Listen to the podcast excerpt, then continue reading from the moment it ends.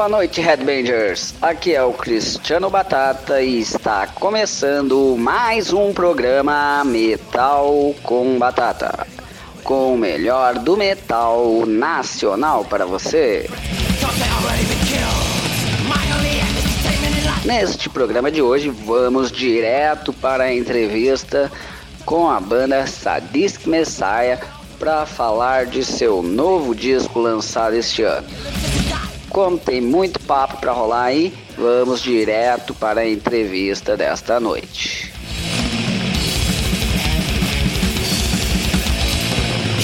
Muito bem, então estamos aí com Rod Costa, a banda Sadistic Messiah. É um prazer ter você de novo no Metal com Batata.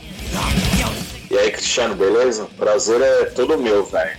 É nóis, vamos aí. Vamos, vamos trocar ideia de rock. Com certeza. Não sei se tu lembra da data, mas ficou aqui gravado para nós em 30 de maio de 2020 foi ao ar aí a nossa primeira entrevista aí falando sobre o primeiro disco, I Will Demons. E hoje estamos aí novamente aí para falar agora sobre o novo disco da banda. Show de bola. Legal. Valeu. E antes disso, então, gostaria que tu atualizasse aí pra galera novidades da banda após todo esse período. Passamos aí já naquela época, né? Já estávamos num momento difícil aí de pandemia, né? Sim. Mas que foi esse momento para vocês tal. É, então, na verdade, a gente tá com esse segundo álbum aí, o The Humanizing Process, que ele, é, o instrumental dele, ele já tá gravado desde 2019, cara. Então, tipo assim, a gente acabou o High Voltage e aí a gente já começou a fazer os sons novos tal. A ideia era lançar tipo em 2021 no máximo. Tipo assim, dar um espaço ali de dois anos tal. E aí veio a pandemia, fudeu tudo, né, cara? É, a gente só conseguiu terminar ele agora, acho que em março, por aí. A gente gravou os vocais. E aí eu dei uma mixada final, masterizei, fizemos o encarte lá com o Alcides Burns e mandamos ficha aí, o Geni é, mandou para a fábrica e acabou de ficar pronto. É, vai são oito sons inéditos. Eu acho que falando do musicalmente, a gente deu uma a gente foi para um lado mais extremo. Eu acredito que está um pouco mais sombrio, mais pesado, mais rápido e com bastante elementos ali, tipo de bandas de death metal dos anos 90 ali, algo do Demolition Hammer, é, Suffocation, Malevolent Creation, Creator, nessa, nessa essa foi a, o êxodo ali no, no Impactos Iminente no Fabulous Disaster. É, acho que foi essa a, o norte assim. A capa, mais uma vez, foi feita pelo Márcio Aranha, nosso brother. É, ficou muito da hora, assim. Tipo, a gente passou o conceito da capa para ele, ele entendeu e deu umas ideias também. E, porra, acho, acho que a gente conseguiu novamente fazer uma capa bem legal. Que quem olha fala, ô, pelo menos chama atenção. É lógico que vai ter gente que não vai gostar, né? Porque é gosto, né, cara? Mas assim, pro nosso gosto, a gente ficou bem contente. E dessa vez o, o álbum ele saiu com slipcase, aí a gente mudou, é, pediu pro Alcides fazer ele branco para diferenciar do encarte, né? Saiu com pôster, é, tá bem legal assim, cara. É uma pena que ainda não chegou até o momento da entrevista para a gente mostrar aqui. Sim. Mas eu acredito que quando a entrevista for pro ar, a gente já vai estar tá com ele em mãos aí. Legal. Então é, é isso. Certo. A gente vai falar mais de tudo isso aos poucos em cada bloco aí, com certeza. Beleza. E como é que foi para ti todos esses corres aí, além de Sadisco Messiah? Como é que tu se virou aí nesse momento tão triste para todos nós de pandemia aí? É, fiquei em casa o tempo todo, eu e minha esposa, né, meu?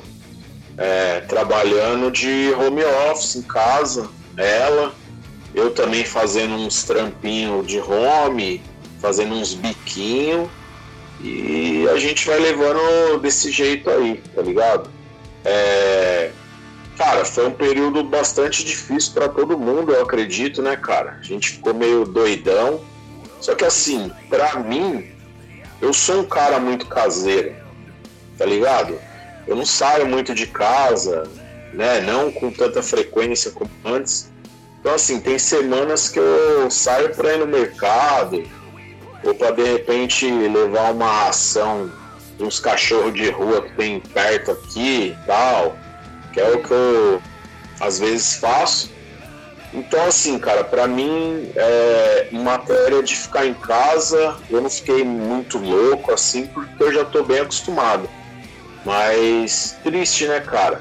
E dava um pouco de medo, né, cara, de você trombar uma galera, de você sair na rua, de repente de você não saber que você tem alguma parada e trombar uns tiozinho na rua e passar o vírus para alguém, para alguém da família, algum ente querido, né, meu? E agora que tá tudo melhor, né, meu? graças à vacina aí e tal, todo mundo vacinado, é, a gente até, eu e, minha, meu, eu e minha esposa, a gente até foi no, no Setembro Negro, no, acho que foi sábado retrasado, não lembro.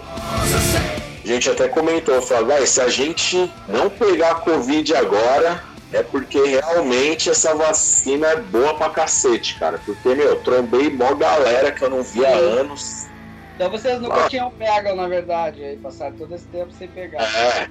Aí, porra, mó festa, mó da hora, tipo, mó galera que eu não via há mó tempo. Aí já é abraça, tomando cachaça no mesmo copo. Fala, velho, se, se, a gente não pegar agora, o bagulho tá, tá realmente tá indo pro saco mesmo. E a vida vai começar a voltar ao que era antes, né, cara? Que bom, tá ligado?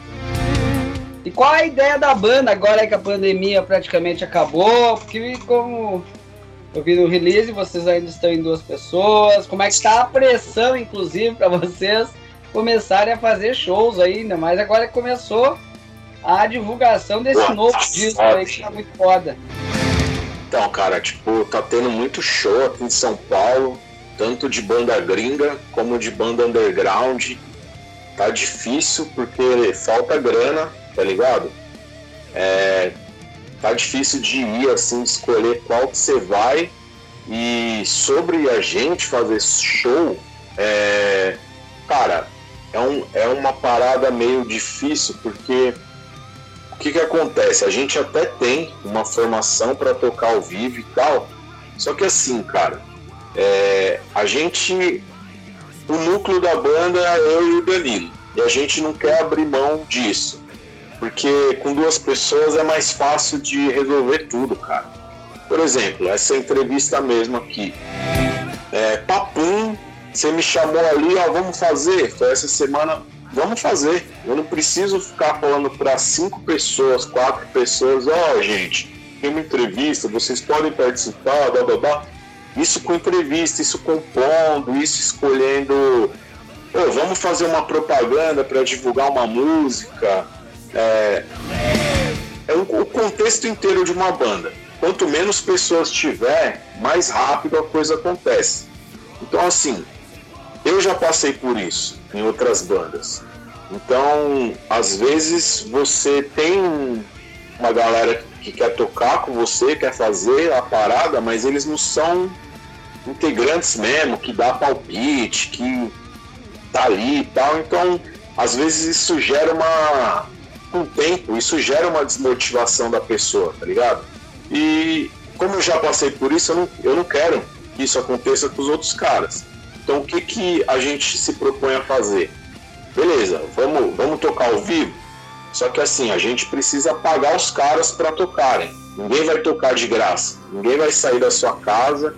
Ninguém vai ir para ensaio, é, vai comprar encordamento, vai gastar tempo treinando as músicas de graça. Então, assim, a gente precisa ter uma estrutura básica para garantir que, porra, vocês não são parte da banda, mas toma aí, sei lá, uma grana aí. E assim, a gente é uma banda nova, cara, que ninguém conhece praticamente. Então assim, a gente também não pode exigir de algum produtor, ah, a gente quer tanto para tocar.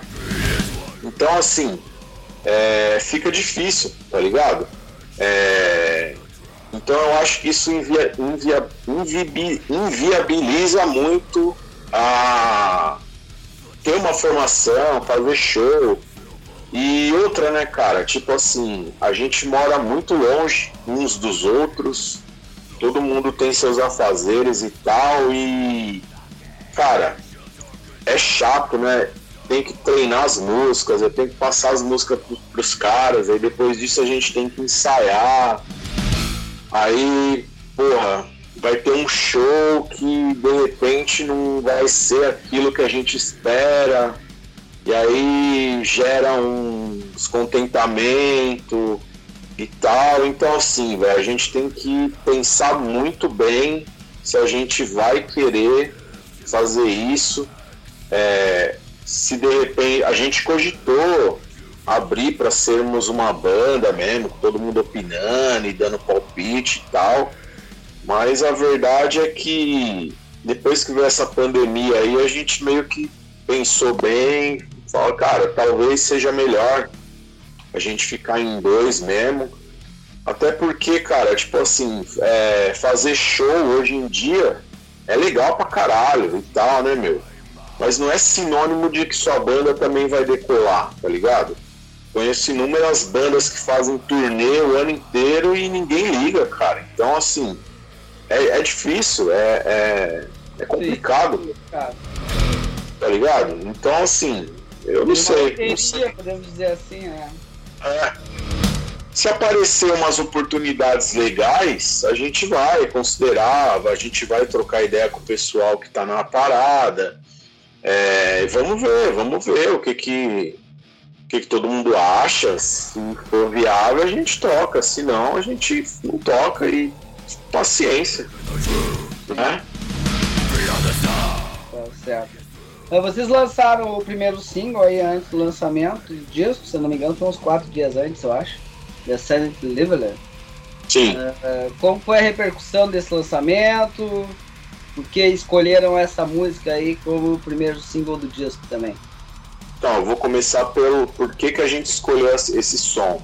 Eu acho que ele representa bem o que a gente quer passar como banda, projeto, é, musicalmente, vai, vamos dizer assim, hoje. Um som rápido, brutal, que tem muita varia, variação de tempo, tem parte lenta, parte rápida uma porrada de riff cortante, solo rápido, vocal brutal e esganiçado. Então, assim, eu acho que ela, ela tem todos os elementos que o álbum, ao longo assim de cada música, tem.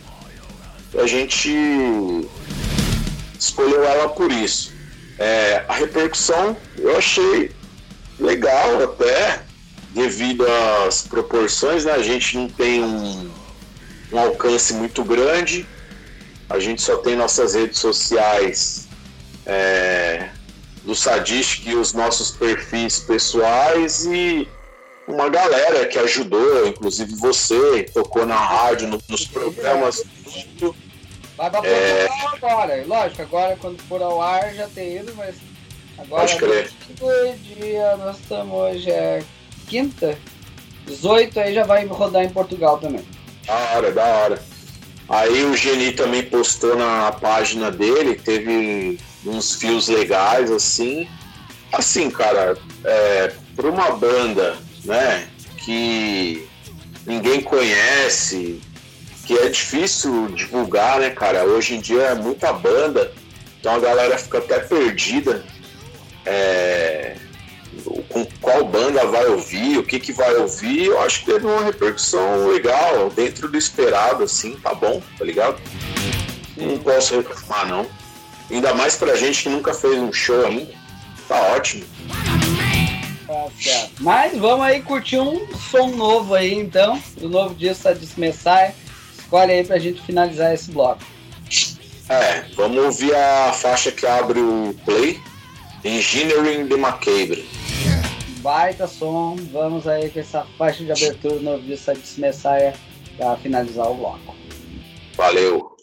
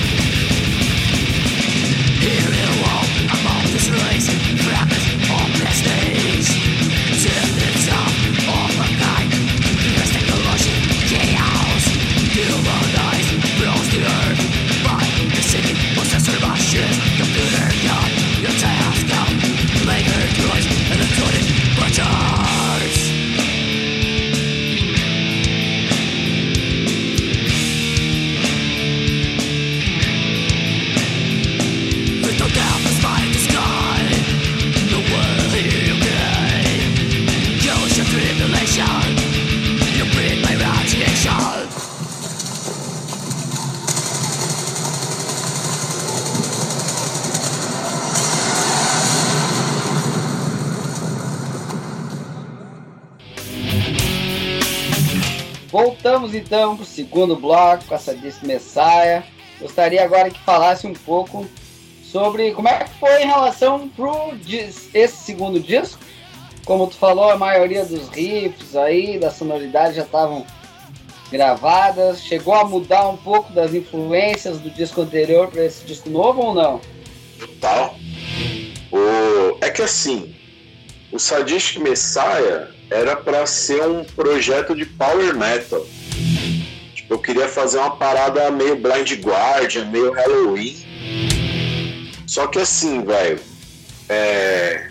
essas coisas elas têm que vir naturalmente. Não adianta você forçar compor uma música desse jeito que fica forçado. E aí eu tava fazendo as músicas e eu sentia que tava ficando muito forçado, tipo, tava muito.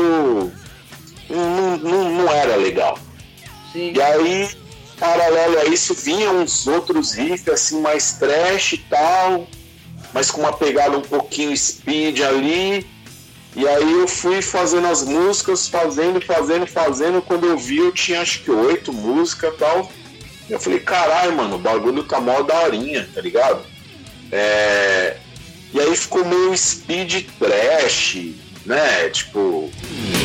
Eu gostei pra caralho, assim, tipo, parecia coisa certa na época e tal.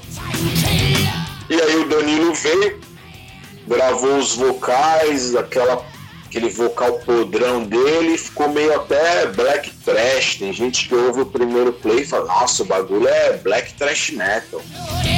Só que é, não, não, foi natural. A gente não tinha um, um roteiro, né? E a gente não tem agora, mas eu acho que hoje a gente já tá mais um caminho do que a gente quer, da onde a gente quer chegar.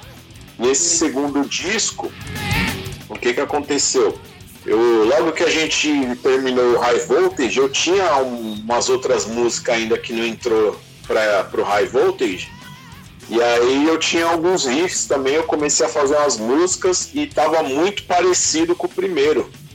E aí o Danilo falou pra mim, falou, velho, por que, que a gente não faz um bagulho mais brutal, mais voltado pro trash ali do final dos anos 90, aquelas bandas de death metal. Eu falei, porra, pode crer, cara.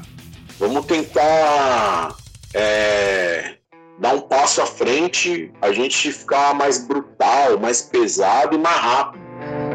E aí eu comecei a compor as músicas mais com essa visão. E foi saindo, ainda bem que saiu tudo também rapidinho, naturalmente. E, e, assim, eu acho que são as melhores composições que eu já fiz assim na minha vida. Eu até a gente, a gente comenta entre nós assim, fala, velho, se a gente for fazer um terceiro play, vai ser difícil a gente superar esse. Porque sabe quando parece que você chega ali no, no seu ápice de, de composição, de ideia, é, é o que eu falei para ele, talvez o máximo que dê para fazer é algo parecido, tá ligado? Mas superar vai ser foda. Mas a nossa ideia é ser mais brutal ainda no terceiro play, velho. Tipo, é mais rápido ou com umas partes bem lentas e, meu, influência de Demolition Hammer, Devastation, Hell Witch, tá ligado? O Morbid Scent, umas bandas assim, que a gente tá ouvindo bastante, Malevolent Creation, é. Porra, tipo. Caralho. Glory Fest, mas com a nossa pegada trash. Tem que dar Sim. essa mesclada. Tipo que nem, sei lá, um Sepultura ali no Beneath the Remains também, tá ligado? É, o Solstice, é, o Exorder. É umas paradas nessa vibe aí, tá ligado? Brutalidade. É, bem que tu falou aí, então já, já demonstra que vocês citaram na biografia de vocês que me mandaram, né? Quanto esse disco trazer mais agressividade técnica, né? Mas sempre no, tec, no thrash metal, né? Flertando com death metal, como tu disse, com bandas Sim. clássicas aí americanas dos anos e 90. Detalhe, né? Só te cortando um pouco. Vai lá, pra vai. mim, pra mim, essas bandas dos anos 90, que todo mundo fala que é death metal, pra mim é um trechão da porra. Pestilence, pô, o Malevolent Creation ali, o. Porra, tá me fugindo a porra, o Monstrosity no Imperial Doom, tá ligado? O próprio Death ali no Spiritual Healing, pra mim aquilo é trash metal, mano. Tipo, eu não consigo falar, não, porra, isso aí é um death fudido. Até o Morbid Angel ali, tipo, no Altars of Madness, o. Pô, o Cannibal Corpse no primeiro, o Item Back to Life, pra mim ali tem muito de thrash metal. Tipo, é brutal, tem o vocal radão e tal, mas eu não consigo chamar aquilo de death só death metal. Pra mim é um death um pezão ali no trash ainda. É esse caminho que a gente quer dar uma trilhada ali. É, o caminho é esse, é por ali. E agora eu vou te dar uma puxada pra falar que, que foi um disco que eu curti muito, mas segue a tua linha. Foi quando eu peguei o Obituary The End Complete ali, início dos anos 90, que é Def arrastado, já é diferente do som de vocês, né? Total. O, é, assim, o Obituary é uma banda que eu gosto, mas ela não é uma banda que eu ouço pra caralho, assim. Justamente porque ela é muito. Não. Eu acho o vocal muito foda. Do John Tard, né, cara? Sim. Tipo, é muito do caralho. Não, tem uns riff gruvadão ali, animal. Tipo, foda pra caralho. Mas não é uma banda assim que me cativa pra caralho, tá ligado? Eu tenho uns play e tal, ouço de vez em quando, mas não chega a ser um. Tipo assim, uma fonte de, de inspiração, tá ligado? Sim. E o que, que tu achou de Human Condition? Tem aí, mistura aí. Legal, hein? Death, aí os caras. Fudido. Lançaram o segundo disco agora há pouco, inclusive. Legal. É... Eu gosto, cara, dessas bandas tipo Grussome, acho foda pra caralho. O Gun, tá ligado? Que é dos caras do Examed, dos caras do Impaled. É, essas bandas novas assim é, são legais pra caralho. Acho foda, foda, foda, foda. É, isso é até um pouco de, de influência, assim. O Human Condition é bem, bem legal. Eu só não gostei muito da gravação, assim. Achei a, a, a, roupagem da banda, ela é total old school, hum. mas a gravação é muito moderna. Sim, principalmente. Poderia ter sido mais old school a própria gravação também, assim, mais. É, principalmente a batera. É, uns sons estranhos. Eu piro na bateria do, do Beneath the Remains. Do Beneath the Remains, não. Dos plays gravados pelo Scott Burns lá no Morris Sound, cara. Sim. Tipo, som de guitarra também. Aquilo é foda. Meu, se o Human Condition tivesse feito esse play lá no, no Scott Burns, nossa, velho. Tá ligado? Ia ser foda. Você for, já, já o Grussome me agrada mais. As gravações, os sons tal. Eu já acho que é bem mais condizente com aquela época ali. Então é, já me agrada bem mais. Eu feito a gravação orgânica. Tem alguns estúdios que fazem as gravações mais nesse estilo quase que ao vivo. Será que poderia ter sido diferente? Ou não? É que eu não.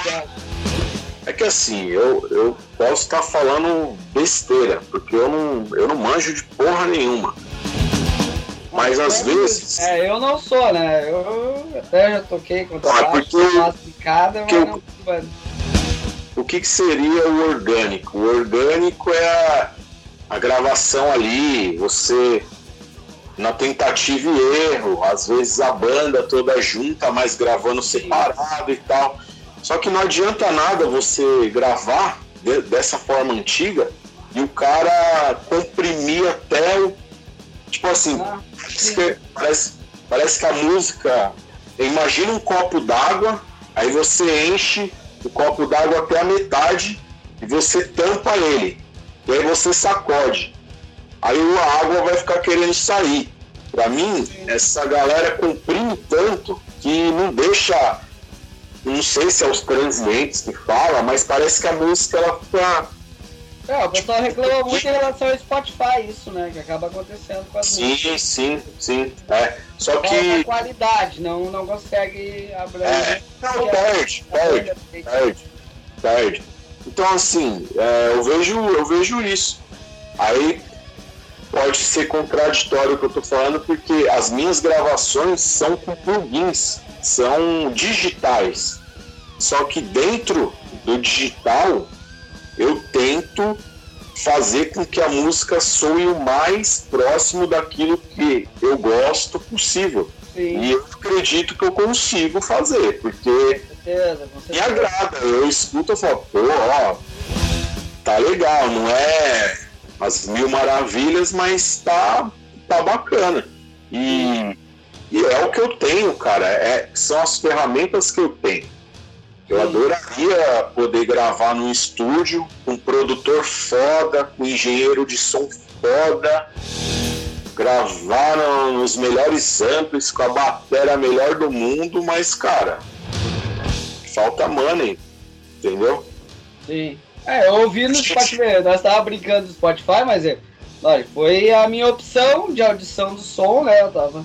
Eu te Ah, falei, eu o escuto. serviço voltando, eu tava ouvindo no Spotify, mas ao mesmo tempo eu tava relembrando o estilo old school que vocês têm ali no som, na sonoridade de vocês, digamos assim, né? Mas então, uma coisa que eu descobri no Spotify é que é, quando você baixa ele, ele já tem, ele já vem com as, o setup dele já pré-definido. Então ele já comprime a música, a qualidade dele já não é tão boa. Aí o que, que você tem que fazer? Você tem que ir lá nas opções e desabilitar a porra toda, deixar é, tipo assim, ah, não comprimir as faixas, bababá. Aí ele vai deixar do jeito que a música é, é, qualidade altíssima. Aí você tem que dar uma mexida, porque o que, que eu fiz? Quando eu subi o High Voltage para as plataformas, eu ouvi no Spotify achei uma merda. Eu falei, nossa, mano, que, que, que merda. Aí eu, eu fui no Deezer. No Deezer, nossa, tava show de bola. Eu falei, caralho. Aí eu falei, não, tem alguma coisa errada. Aí eu fui nas configurações do Spotify e vi que por pré-definição dele mesmo, ele já vem com setup. Então, às vezes, muita gente não sabe disso. Boa dica, pior que eu também nunca pesquisei isso. Boa É, dica. porque quando você vai subir, eles exigem que a música seja em wave. É, então, assim, a mesma wave que eu mandei para prensar o CD é a wave que tá lá no Spotify. Então, Sim. o que deve estar acontecendo é isso aí, entendeu? A perda de qualidade deve ser disso aí. E, e, meu, a diferença é gritante. Porque o que, que acontece? Essa. Ver depois e passo É, pra toda a galera, lógico. Né? é, essa. Porque o que, que acontece? Eu, eu posso estar falando merda aqui, mas o que eu fui atrás e li a respeito é o que, o que, que acontece. Eles normalizam o volume para você não tomar um susto. Porque, tipo assim, tem, tem banda que os- o, a master é baixa e tem banda que a master é lá em cima. Ah, sim, pra não dar a diferença. Exato. Uma... Aí o que que acontece? Às vezes você tá ouvindo uma música baixa e, E você tá uma playlist. Aí você, você aumenta o volume, lá no último. Sim, E aí você tá. Ah, esqueceu de baixar. Vem a próxima música, pô, você toma um susto, né? Você fica surdo o bagulho. Então eles imprimem lá, eles deixam numa faixa pra bater ali e ficar tudo num volume só. Então isso acaba dando uma piorada né, na qualidade da música. Eu já deixo tudo qualidade altíssima e foda-se. Aí eu gostei. Escuto pra caralho no Spotify. É o que tem hoje, da hora pra caralho. Sim. E assim, a galera fala pra caralho, né? Tipo, porra, ai, mas o legal é comprar o físico, velho. Se você puder comprar o físico, compra. Mas ouvir no Spotify, você também tá ajudando as, as bandas, principalmente as bandas underground. Tá ligado? Que tem o Metallica, eu não preciso. Metallica, Iron Maiden. Vai fazer Essas diferença coisas- pra eles. Pra eles, foda-se. Pra nós faz uma puta diferença. A gente ganha centavo do centavo por audição Mas quanto mais pessoas ouvir, velho, às vezes tem banda que eu converso que a pessoa deixa o ano inteiro, tipo lá. Aí no final do ano ela vai lá e saca a grana dela. Pô, tem banda que consegue comprar alguma coisinha ou outra com dinheiro, não é muito, mas já ajuda, cara. Então assim, Sim. se você puder comprar o, o álbum físico, compra, da hora pra caralho, camiseta, o que for. Mas se você também estiver ouvindo no Spotify, você tá ajudando, velho. Tá ligado? Não, tá ajudando, velho. Não tem que falar. Sim. Isso aí. Então até comentou relativo a melhora de disco um após o outro, né? Que era Sim. uma pergunta que eu ia fazer. Se vocês chegaram quando foram para lançar esse segundo disco, a preocupação da banda ao lançar esse segundo disco que nós vamos falar no próximo bloco, que ele seja tão bom quanto o anterior, Com ou certeza. até melhor, né? Você chegaram a pensar quanto a isso? Tem que ser melhor. Não pode ser nem igual nem abaixo. Porque tem aquele ditado, né? Que é assim, a, é, a banda se prova no segundo álbum, né? Então, tipo assim, aí na época do Metallica, do Êxodo, é, o primeiro é foda, eu quero ver o próximo. E tipo assim, é, a gente tem que tentar sempre, velho, sempre, sempre fazer um bagulho melhor do que o anterior, tá ligado? Então, Sim. com certeza, isso aí a gente tem, tem em mente e e, cara, é foda, porque, tipo assim, quando você compõe, quando você cria, é que você começa a entender as bandas que você critica os álbuns recentes. Sim. Porque é fácil, velho, fazer um play igual ao outro. É uma boiada, bicho. Você tem a forma ali, você, sabe. Só que assim, você vai estar sendo honesto com você mesmo, tá ligado? Tipo assim, eu. É, uma coisa que eu quero sempre fazer é metal.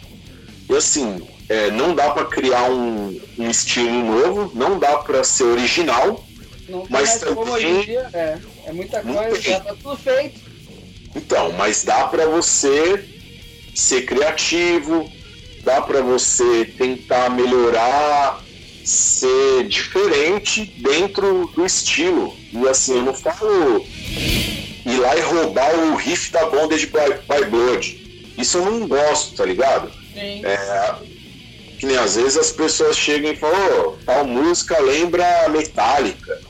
Lembra o estilo do Metallica. Mas eu não fui lá e roubei um riff lá do Metallica. Pode acontecer porque é tua influência, tu ouve, tu lembrou no fazer, mas não quer dizer que tu tá copiando obrigatoriamente, né?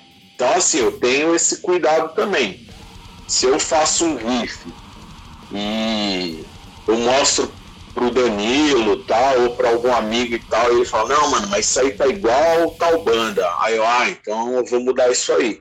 Sim. Então, assim, é, é nisso que a gente tenta caprichar. É, é, é criar uma coisa nova que não é nova, tentar inovar dentro de um bagulho que já está pré-estabelecido ali. Não tem já como é. inovar.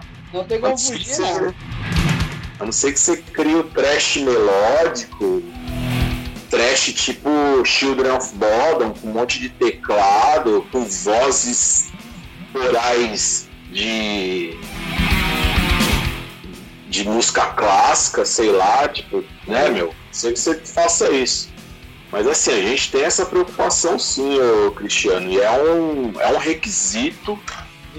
Ligado? É, um, é uma parada que eu me pego bastante, tanto li, liricamente, tá ligado? A gente. Tá ligado? Porra, é, hoje o que mais tem é banda de trash com capa de cidade destruída, radiação, headbanger, zumbi, bêbado, nada contra, cara Gosto de várias bandas assim, só que para mim não funciona, não é o que eu quero, tá ligado? Já tá, já tá fazendo isso muita banda em demasia, então eu sempre falo com o Danilo, falo, vamos, mano, não dá para ser original, isso não dá, mas vamos tentar ter uma, uma abordagem um pouquinho mais diferente. Vamos tentar fazer umas letras um pouco mais diferentes sobre uns temas que a maioria da galera não tá falando. E aí a gente chega nisso aí que saiu, tá ligado? Sim. Até nós estamos fazendo um curso de. tá rolando um curso aqui no Rio Grande do Sul, uma faculdade aí, mandaram para a galera e eu recebi e nós estamos fazendo um curso de heavy metal, a história do heavy metal. Tá rolando um curso. Caralho. EAD bem legal aí. Mais de 40 horas e tal. Olha! Tem uma das pessoas participantes que falou que ela trabalha relativa a essa parte de direitos autorais, né? Uhum. Rolava uma mística em relação a até oito notas não é plágio e tal. Mas ela desmistificou, ah, é. desmistificou isso dizendo que não, na verdade, pode ser considerado como plágio. Se a banda conseguir provar. Ah, velho, mas, cara, é que nem o Ice, Ice, Ice, Ice Baby lá, não é? Que imitou o Queen. Aí o cara fala, não, não é plágio porque a gente não fez as oito, tem sete ou é seis. É isso, exatamente. Mas você ouve o bagulho, mano, quem, porra, velho, aquilo é um plágio do caralho. Cria vergonha na sua cara, velho, tá ligado? tipo, aí o cara, não, mas tem só sete. É, plágio é considerado oito. Cara, aí vai da sua moral, da, né, meu? É antiético pra caralho isso aí, tá ligado? Porra, bicho. É, uma coisa, por exemplo, já, já vieram me falar que na época do Infected, minha antiga banda, oh mano, tal música lembra não sei que música de tal banda. E eu falei, caralho, eu nunca ouvi a banda, velho. Como é que eu vou saber? Tipo, então Sim. assim, é, às vezes acontece de você fazer um bagulho muito parecido com outro sem nunca ter ouvido, porque as ideias estão no ar, velho. Tá as notas têm uma sincronia, uma sequência. É, exato. Se bater diferente que não vai fechar, né? Exato. Então assim, aí sim, aí beleza. Mas, porra, bicho, aí você pega uma música super famosa e tipo faz lá um bagulho igualzinho e muda um final. E você fala que não é plágio, pelo amor, né, velho? Aí, aí, aí, aí é foda. Mas cada um, cada um, cara. Se a pessoa tem coragem de fazer, na hora. O importante é cada um ficar em paz com a sua consciência, né, velho? Quem sou eu aqui pra cagar a regra, se bem que eu já tô dando uma cagada.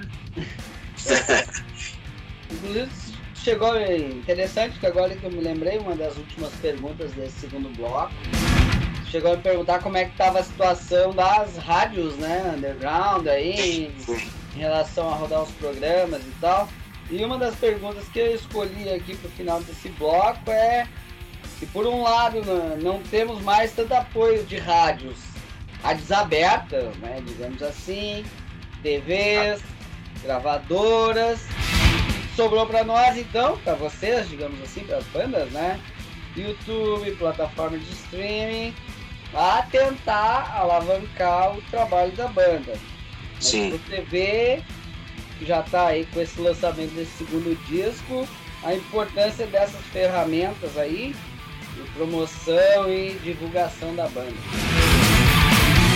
Cara, é, é como eu falo sempre, é uma, é uma faca de dois gumes, é dual tem a parte boa e tem a parte ruim. A parte ruim é que a pirataria tá aí, você não pode fazer nada. Só que assim, velho, a gente é, é uma banda pequena. É, nós não, as bandas do underground. Então pra gente a pirataria ajuda. Ela acaba ajudando. A pirataria sempre existiu, se for pensar que nós tava começando a fita cassete dos anos 90. A, a gente, gente, cada um levava o seu disco de vinil para casa dos amigos para escutar.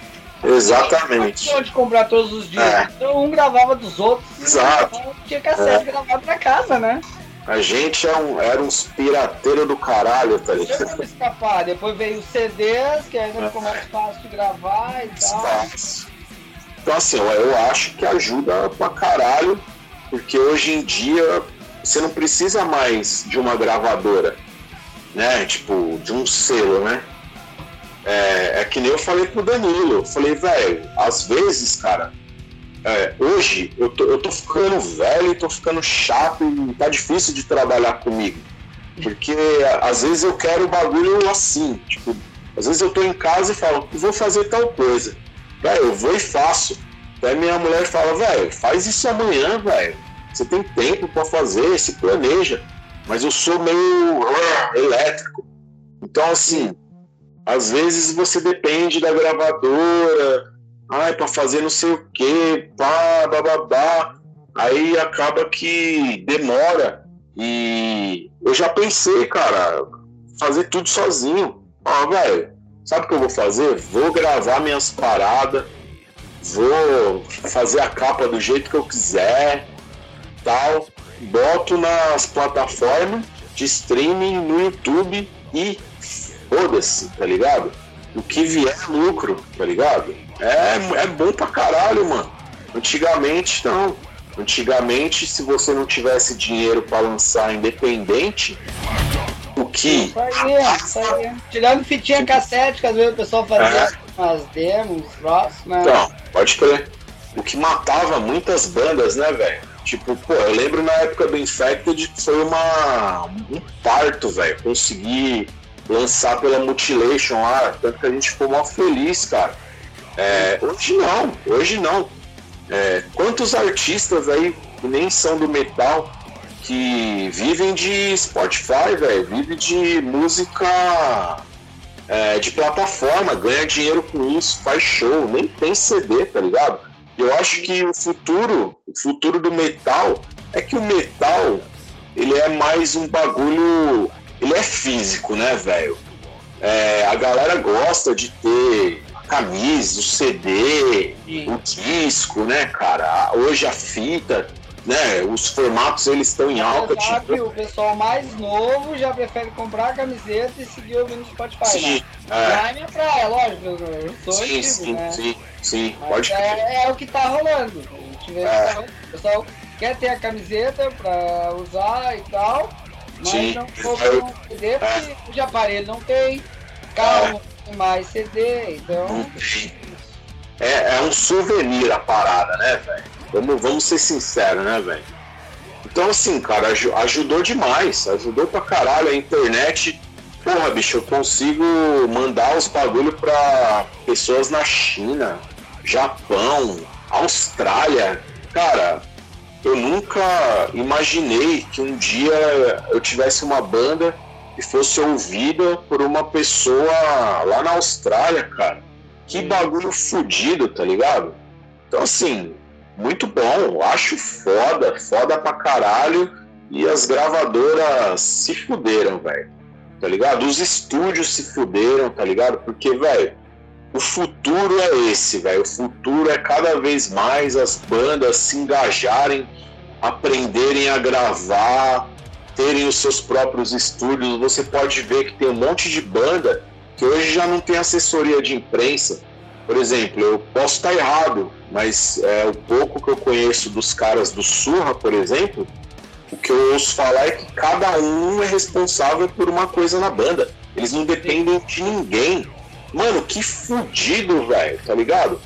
Os caras, mano, eles fazem tudo, não dependem de ninguém. E, cara, o lucro é, todos, é todo deles, tá ligado? Caralho. Então eu acho que o futuro é esse aí, cara.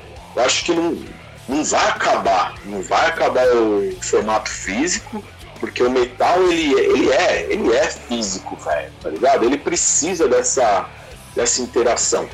Mas ele vai ficar uma, muito mais nichado do que ele já é hoje. Mas assim, é. Cara, a tecnologia é foda, só vê pra. Você e vocês acabaram lançando físico porque tem um público grande que. Então. Legal também. Pois é, cara. Tipo assim, é o que eu falo pro Danilo. Se hoje tem uma, um selo é, é, querendo lançar sua banda, material físico, cara, é sucesso, tá ligado? Sucesso, ganhamos na loteria, tá ligado? Porque cada vez mais tá sendo difícil, né, meu? A galera tem investir dinheiro nisso daí, né, meu? Tá certo. Mas começamos o segundo bloco, como sempre, falando de influências. Gostaria que tu escolhesse dois sons aí pra gente finalizar esse bloco aí. É, Êxodos, Like Father, Like Son e Demolition Hammer, Human Dissection ou Dissection. Beleza. Vamos aí com esses dois sonsaços, Êxodos e Demolition Hammer. Heitor,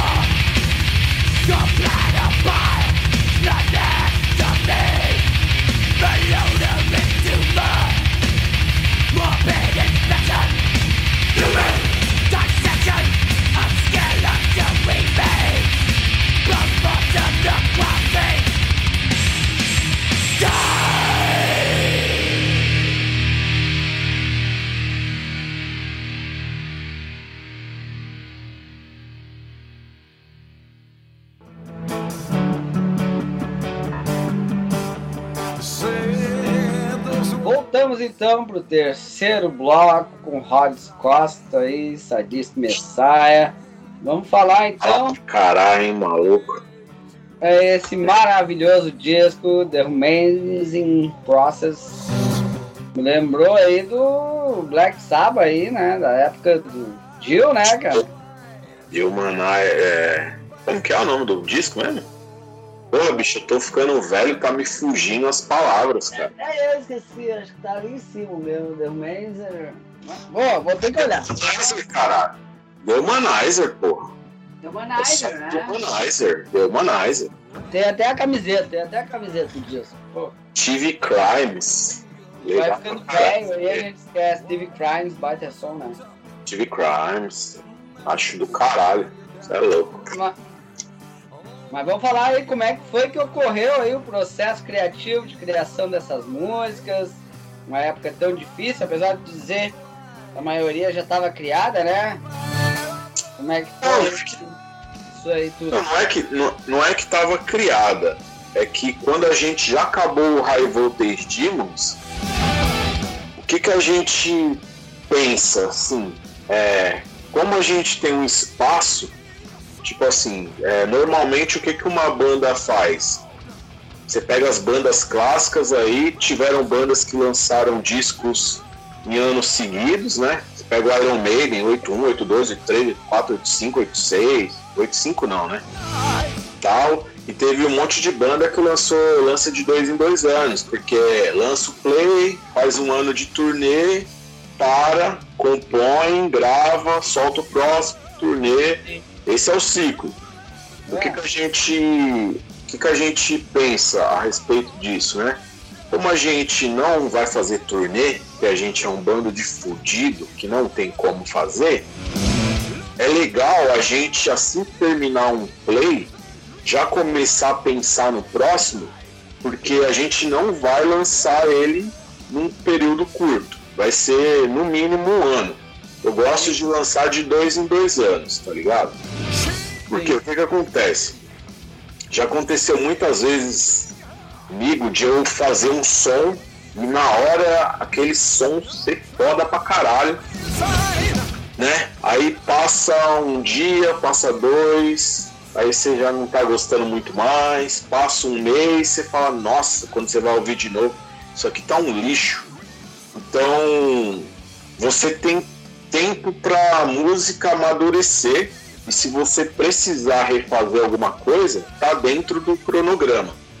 Então a gente usou essa tática. E cara, música é arte. arte você tem que estar tá inspirado para fazer, né, cara?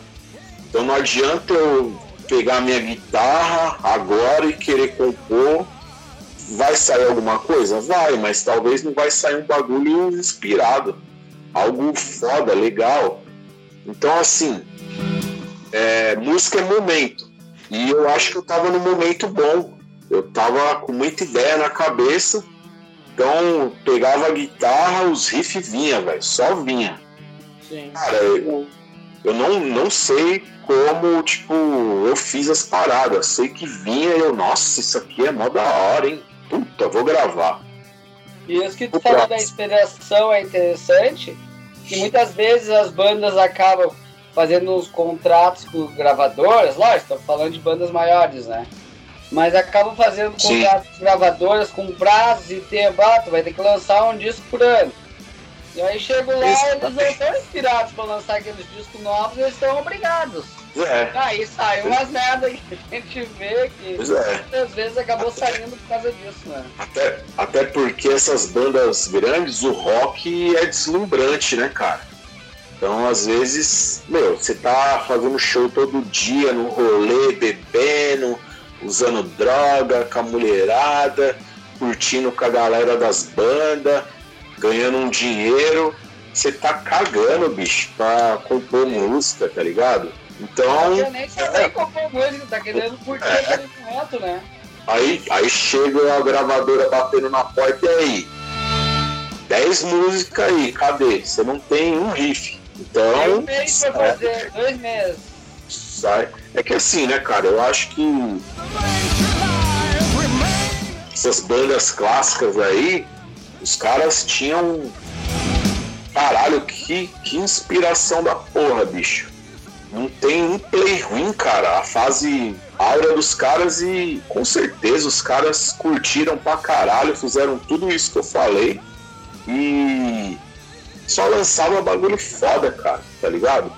A música tava muito em alta, né, cara, naquela época ali dos anos 70, anos 80, anos 90. Você pega o pop, rap. Mano, o que for, é bom pra caralho. É tudo acima da média, né, cara? É, mas a gente pega alguns discos ali de várias bandas que ficou muito abaixo da expectativa, né? Por exemplo, é. esse um exemplo, esse por exemplo.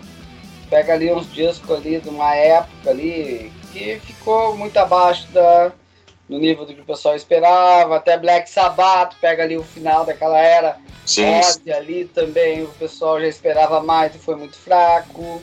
Sim, sim. Tem esse aí, já, aí já tem um desgaste, né, velho? Os caras já não são mais amigos, um já odeia o outro. Aí tem o ego. Que assim, cara, é, uma outra coisa boa de trabalhar com poucas pessoas é o ego. Não tem ego, mano, tá ligado? Tipo assim, quando tem muita gente envolvida no processo, às vezes você cria uma parada, aí o cara fala, ah, não, meu riff é melhor que o seu. Ah, mas tem que ter o meu nome na música, tem que ter uma ideia minha. Ah, então a, a, a, acontece que às vezes você tem que, como é uma banda, é uma democracia, você, você acaba aceitando coisas que não é legal, tá ligado? Então, assim, aí, como não tem um produtor para limar as coisas ruins, acontece que no underground acaba saindo um monte de coisa ruim pra caralho. Então, assim, velho, é... com menos pessoas, você não tem esse problema, cara. Tipo, é uma discussão aqui, resolveu, vamos embora, vamos fazer já era, tá ligado? Então, assim, é, é, é esse processo que eu, que eu uso, cara. E eu vou falar para você que a gente, eu tenho acho que umas três músicas pro Sadistic Messiah prontas, né? Tá bem arquitetadas. E tem um monte de outras músicas que tá mais trash, meio metálica, assim, que não vai servir pro Sadistic, pra proposta que a gente tem. Só que já fazem tempo que eu, que eu, que eu fiz essas músicas e, cara, já faz mais de um ano que eu não encosto numa guitarra. Então, assim, já não tem terceiro play, não tem ideia de nada, tá tudo no zero, tá ligado? Então, assim, é para você ver como é o momento, tá ligado? Às vezes você tá inspirado, você pega os bagulhos, sai e tem fase da vida que você Cara, acho que eu nem sei tocar guitarra mais, tá ligado? Opa, aí, Imagina alguém chegar pra ti e dizer, ó, oh, tem uma semana pra criar cinco músicas. Outra coisa que eu me lembrei agora, nós estava conversando, falou sobre a, a banda ter alguém para gerir ela ou não, entendeu? Sim. Uma das coisas que eu vi em relação, pelo menos que eu entendi em relação à Nervosa, a mudança ali, que a, a, saída da Fernanda e da Luana, que é aqui do Rio Grande do Sul, uma das coisas que eu entendi foi essa parte que eles, eles acabavam tendo que gerir entre elas e ficavam entre a banda e acabava que algumas tinham serviço maior que as outras, entendeu? Sim. Então a Fernanda Lira acabou me falando numa entrevista ela acha que essa parte deve ser terceirizada, que a banda tem que tocar e não administrar, entendeu? Lógico que depende da banda, depende da situação de cada uma, como tu falou, de repente a sua, que tu citou de exemplo, para eles, eles conseguem dar conta disso e conseguem administrar bem essa parte, mas não é todas as bandas que conseguem. E isso pode virar um conflito. Cara, é que assim, no caso delas, elas já são grandes, né? Então, é, é, ela, na época da Nervosa, elas eram em três, né? Sim. Então é, é muita coisa. Se elas forem fazer tudo, nossa, você, fica louco. E além de tudo, você ainda tem que tocar você tem que compor. Então eu concordo. É. No nosso caso, não, a gente não Sim. tem demanda. É como eu é, falei, eu, depende da banda, da realidade de cada um, né? né? É. Cara, eu adoraria.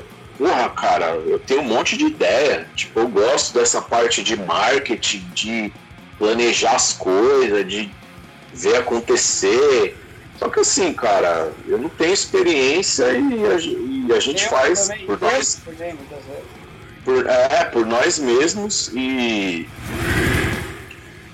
é a nossa realidade. A gente não tem o alcance que elas têm. E se um dia chegasse, o que não vai acontecer, teria também que terceirizar é, essa parte, né? De e focar na música, mas sempre de olho, né, cara? Sempre de olho, sempre ligado para não levar calote nas costas aí, né? Sim, sim.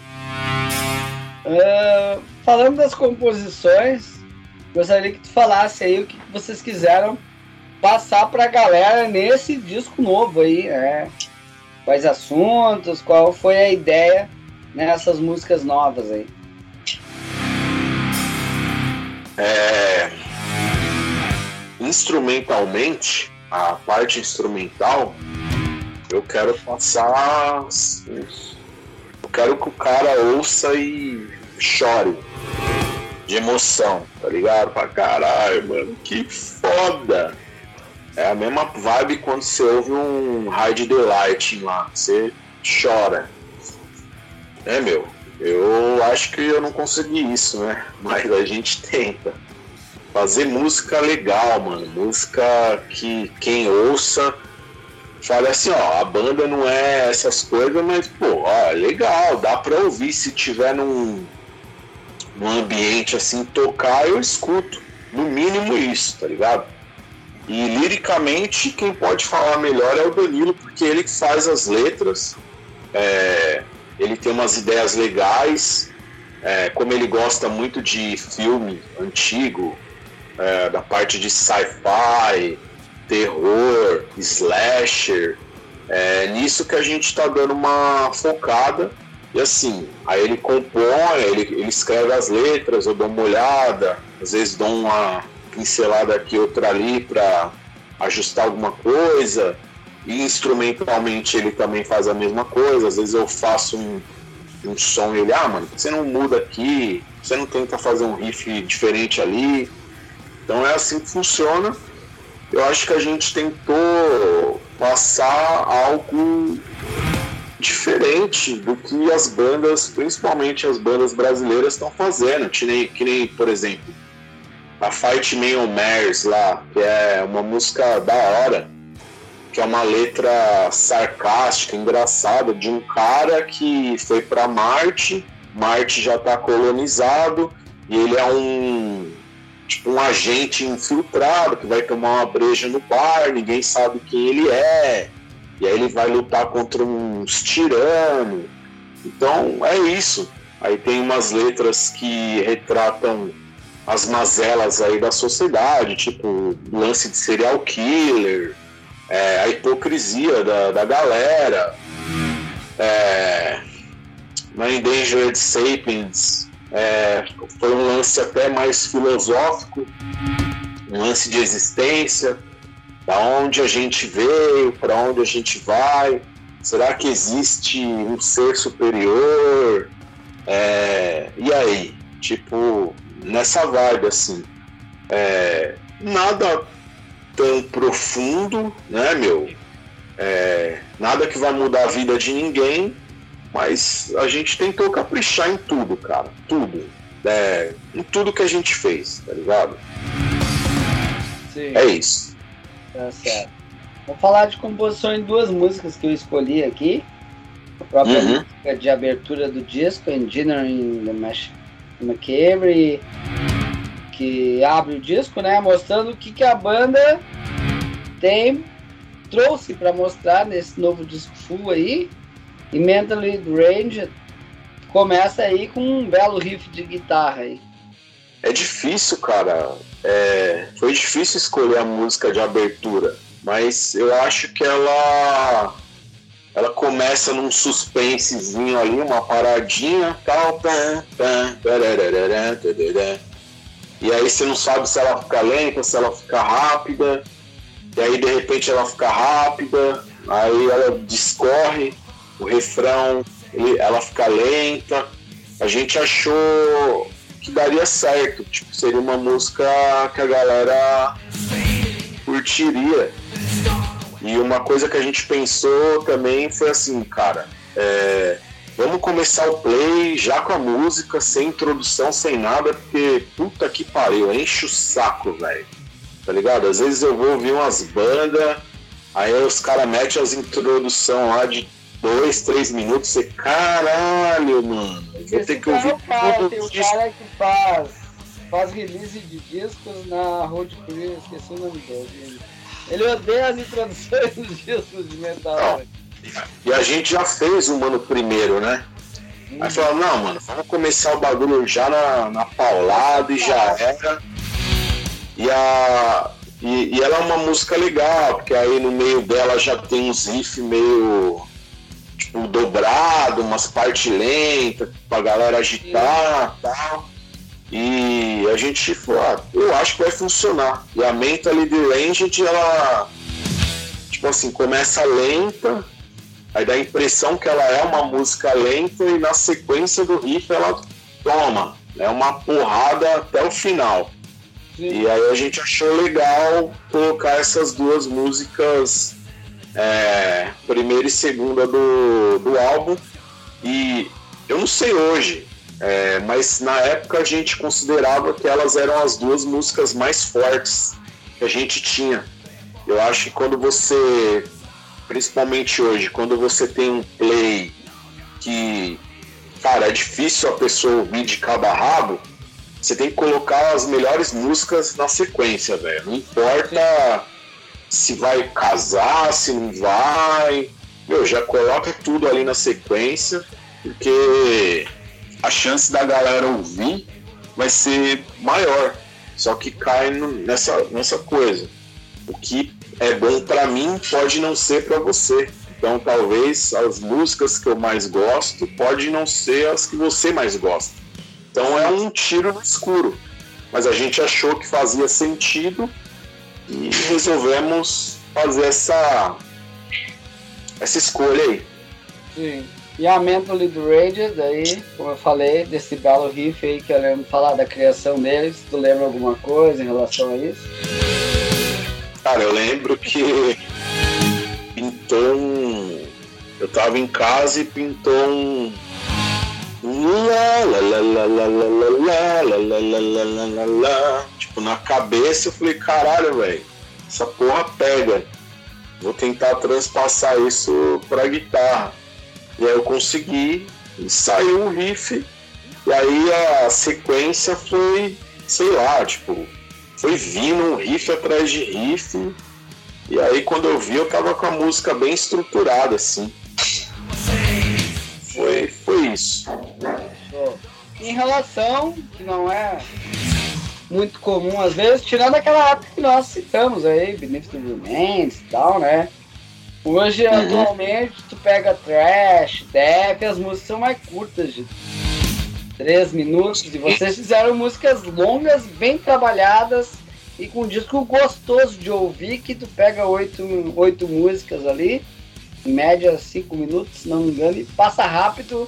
Quando eu vi, acabou. Eu tava ouvindo ali, quando eu vi, já entrou outra coisa. Eu falei, ué, mas tá rolando um, um som meio puxado pro hardcore. Eu vi, já era outra banda. Já tinha acabado o disco de vocês. Então, isso é uma outra coisa que a gente pensa também.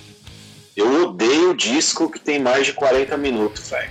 Se eu, eu for ouvir uma banda, principalmente banda nova, as velhas já tá aí.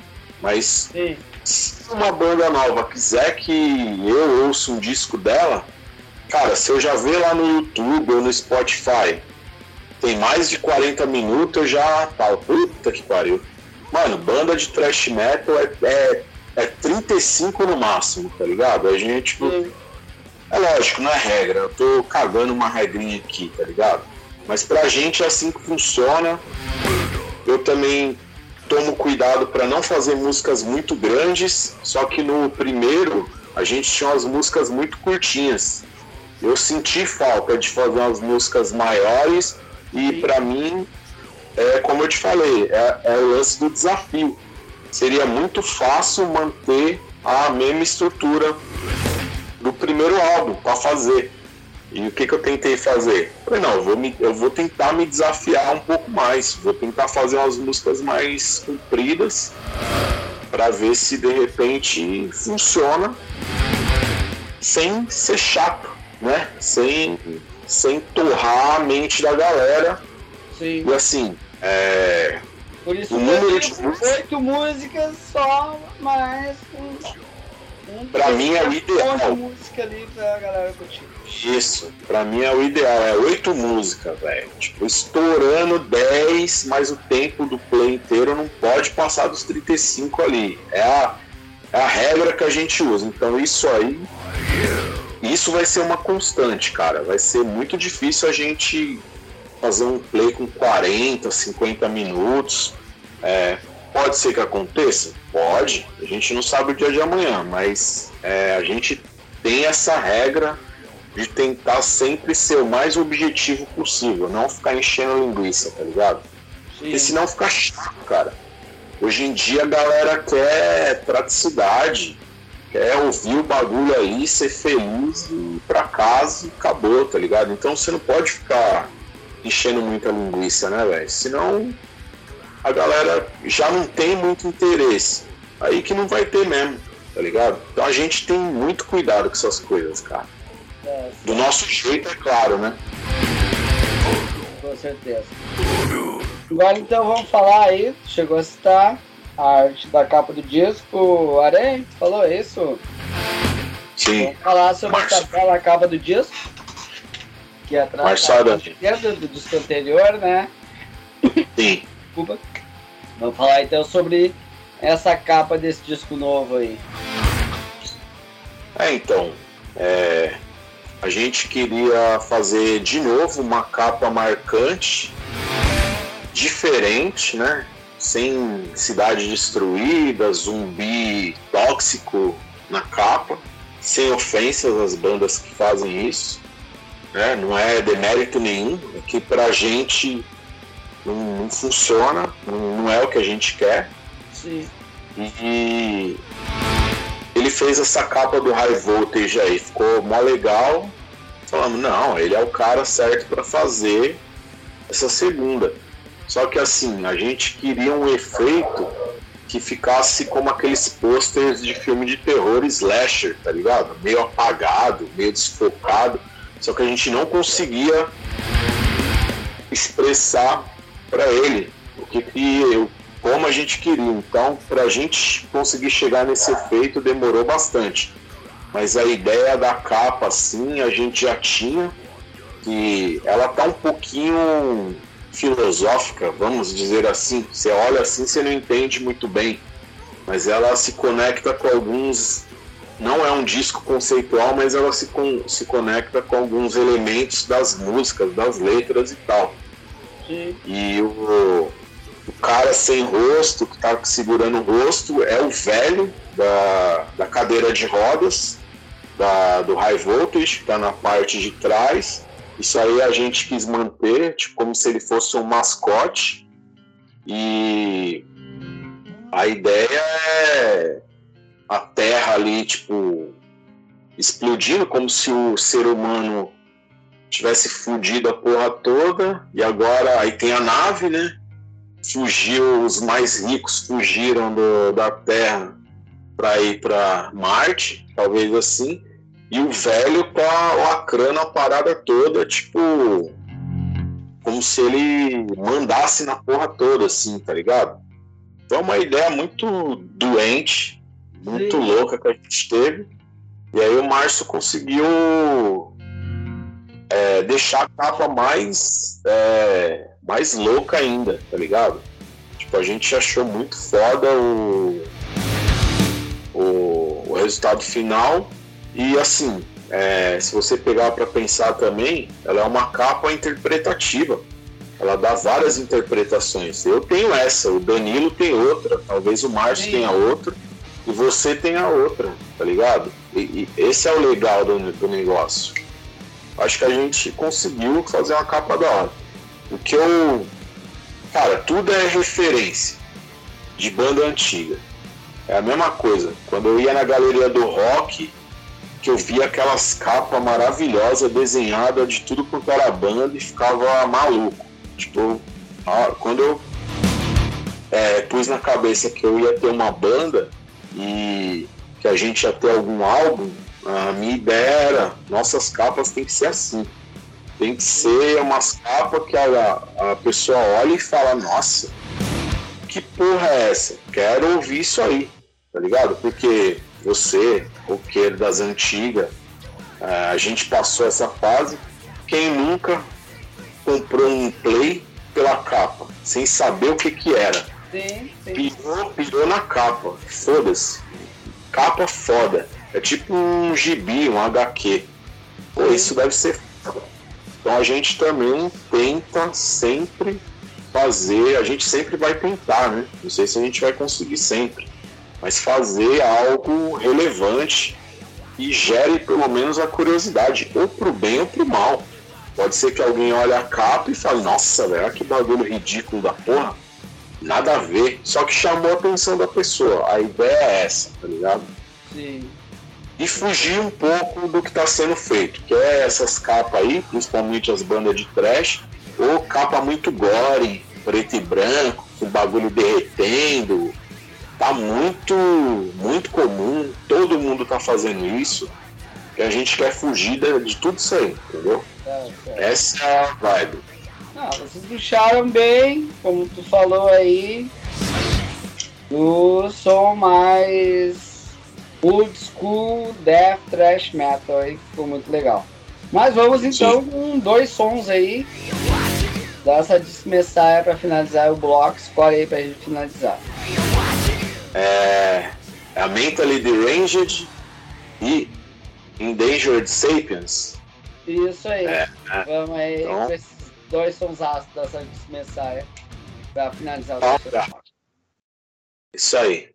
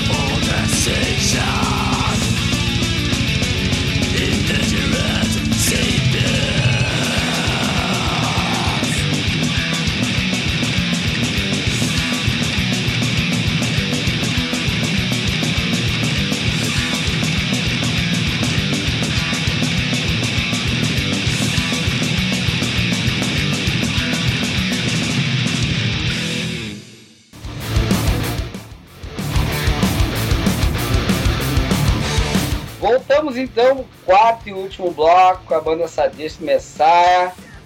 Após esse lançamento desse segundo disco aí, qual é a ideia de futuro da banda? O que vocês estão pensando, planejando aí pro futuro? Matar todo mundo. Não, tipo, divulgar o play, velho, o máximo que a gente puder. É, tentar atingir um público diferente, é, tentar ver se a gente consegue lançar em vinil alguém do Brasil na Europa, não sei, tá ligado? É, só que é muito difícil, né, cara? É muita banda, os selos estão selecionando a fio assim. É, vocês têm potencial grande pra caralho. Olha essa aqui, Coach. É, o Coach conseguiu. Lançou esse aqui, já vai lançar o segundo. E vocês têm o perfil desses, cara. Vocês têm, tem que. É, é o estilo diferente. Aí, tem perfil para conseguir lançar em vinil, cara. Tem, tem público, é old school, é som antigo. Assim, cara, é, é legal você ter citado eles, porque é, você vê que é uma banda que tá fazendo tudo certinho, né? Tipo, gurizada nova, gurizada nova, tem mais isso. Os moleques estão correndo atrás, são profissionais, assim, da hora, cara. Tipo, é, e você vê que acontece, né, cara, quando você se dedica e tal. É, eu só não tenho a coragem de fazer o corre que eles fazem, tá ligado? Tipo, é, é muita correria. Tipo, eu já tô velho, já não dá. E, mas admiro pra caralho o corre do, dos, dos moleques aí. É bem legal.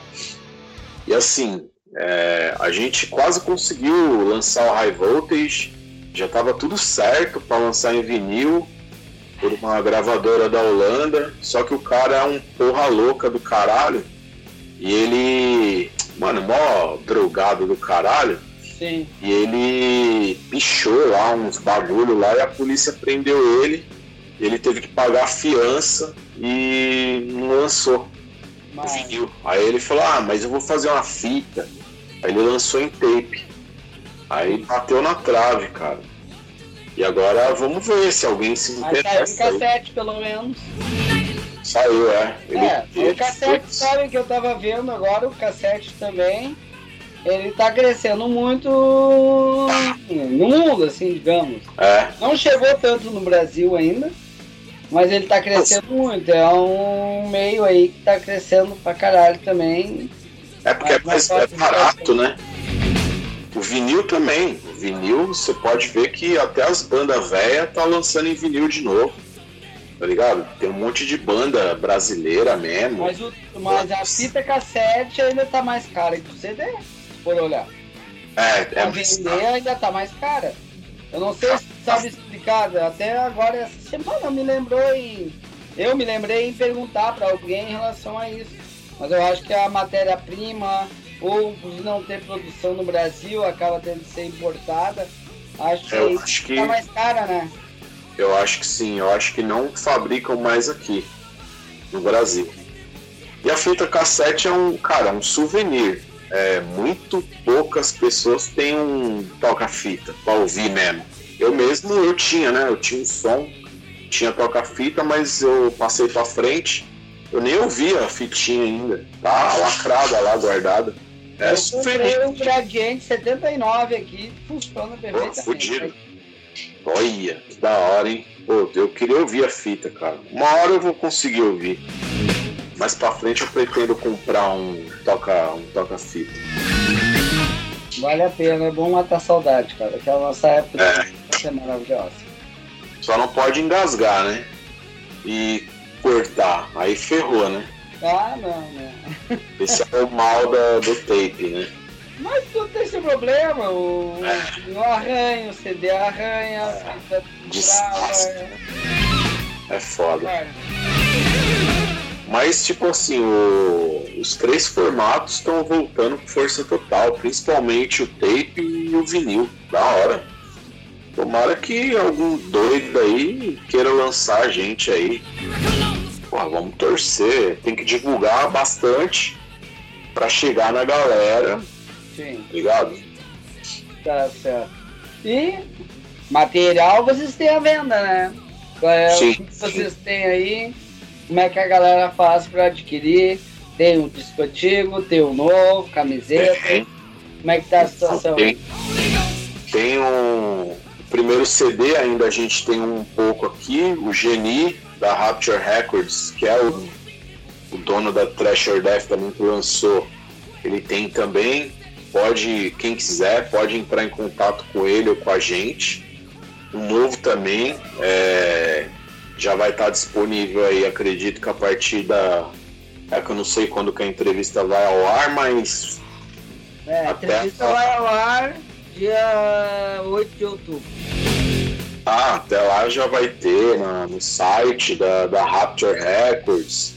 Para quem for de São Paulo aqui, do ABC, estiver vendo aí o programa e quiser pegar comigo em algum metrô, no trem, é só a gente. Sim trombar, é, tá fácil.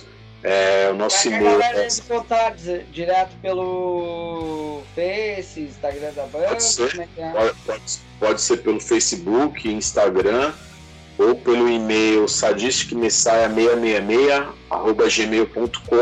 ou pelo site da Raptor Records, o e-mail deles que é raptorrecords.gmail.com Geni aí, conhecidíssimo aí no. Será, no será inclusive no Metal Batalha. Entra lá em contato com ele lá no, no, no Face dele, no Instagram.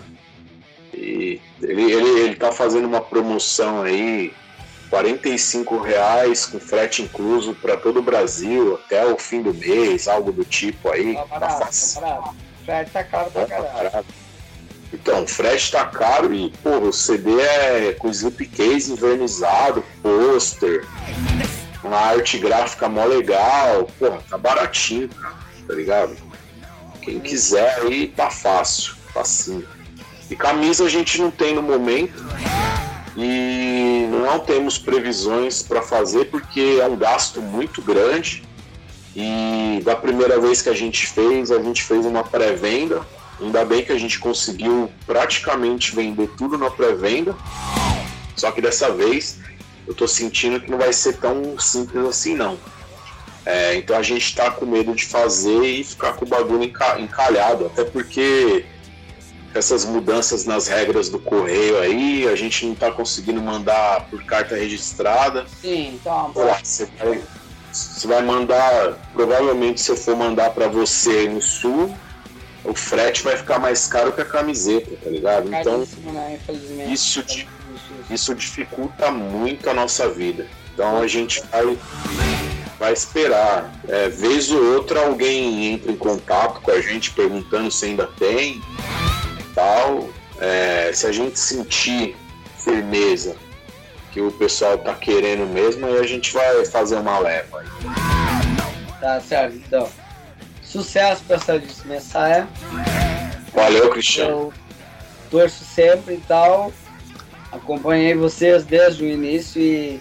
Porra, pra caralho. Um cara aí quase cinquentão, digamos assim, né?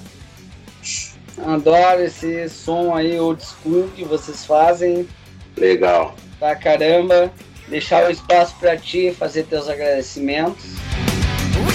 Agradecer. Pra galera e escolher dois sons aí, fica à vontade. É, agradecer de novo pelo espaço que você dá pra gente aí, não só pra gente, né? Pra todas as bandas. É, não tem distinção, não tem predileção. Meu, é da mais underground até a mais famosa ali e tal. Então isso é muito legal. A gente precisa desses espaços aí para poder aparecer para um público diferente. Agradecer demais. É, agradecer a galera aí que acompanha, que curte, compartilha, ouve a gente aí, fala bem, fala mal. É isso aí. Obrigadão por tudo aí.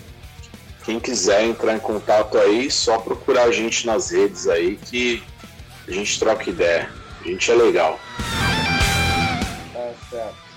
Escolhe dois sons aí da Sadismo Messiah para finalizar a entrevista. É, Reanimating Bodies e Fight Man on Mars. Beleza. Vamos aí com mais dois sons ácidos da Sadismo Messiah. Valeu, Rods. Mais uma vez. Valeu.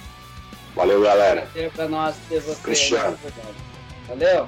Obrigado, velho. Falou, valeu.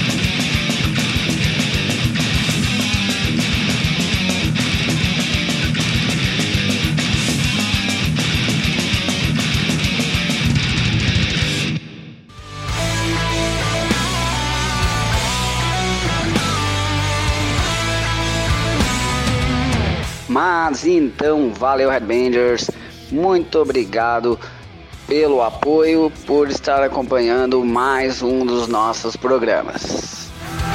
Quem quiser enviar material de banda, envie para metalcombatata.hotmail.com. Tenham todos uma boa noite e até a semana que vem com mais um programa Metal com Batata.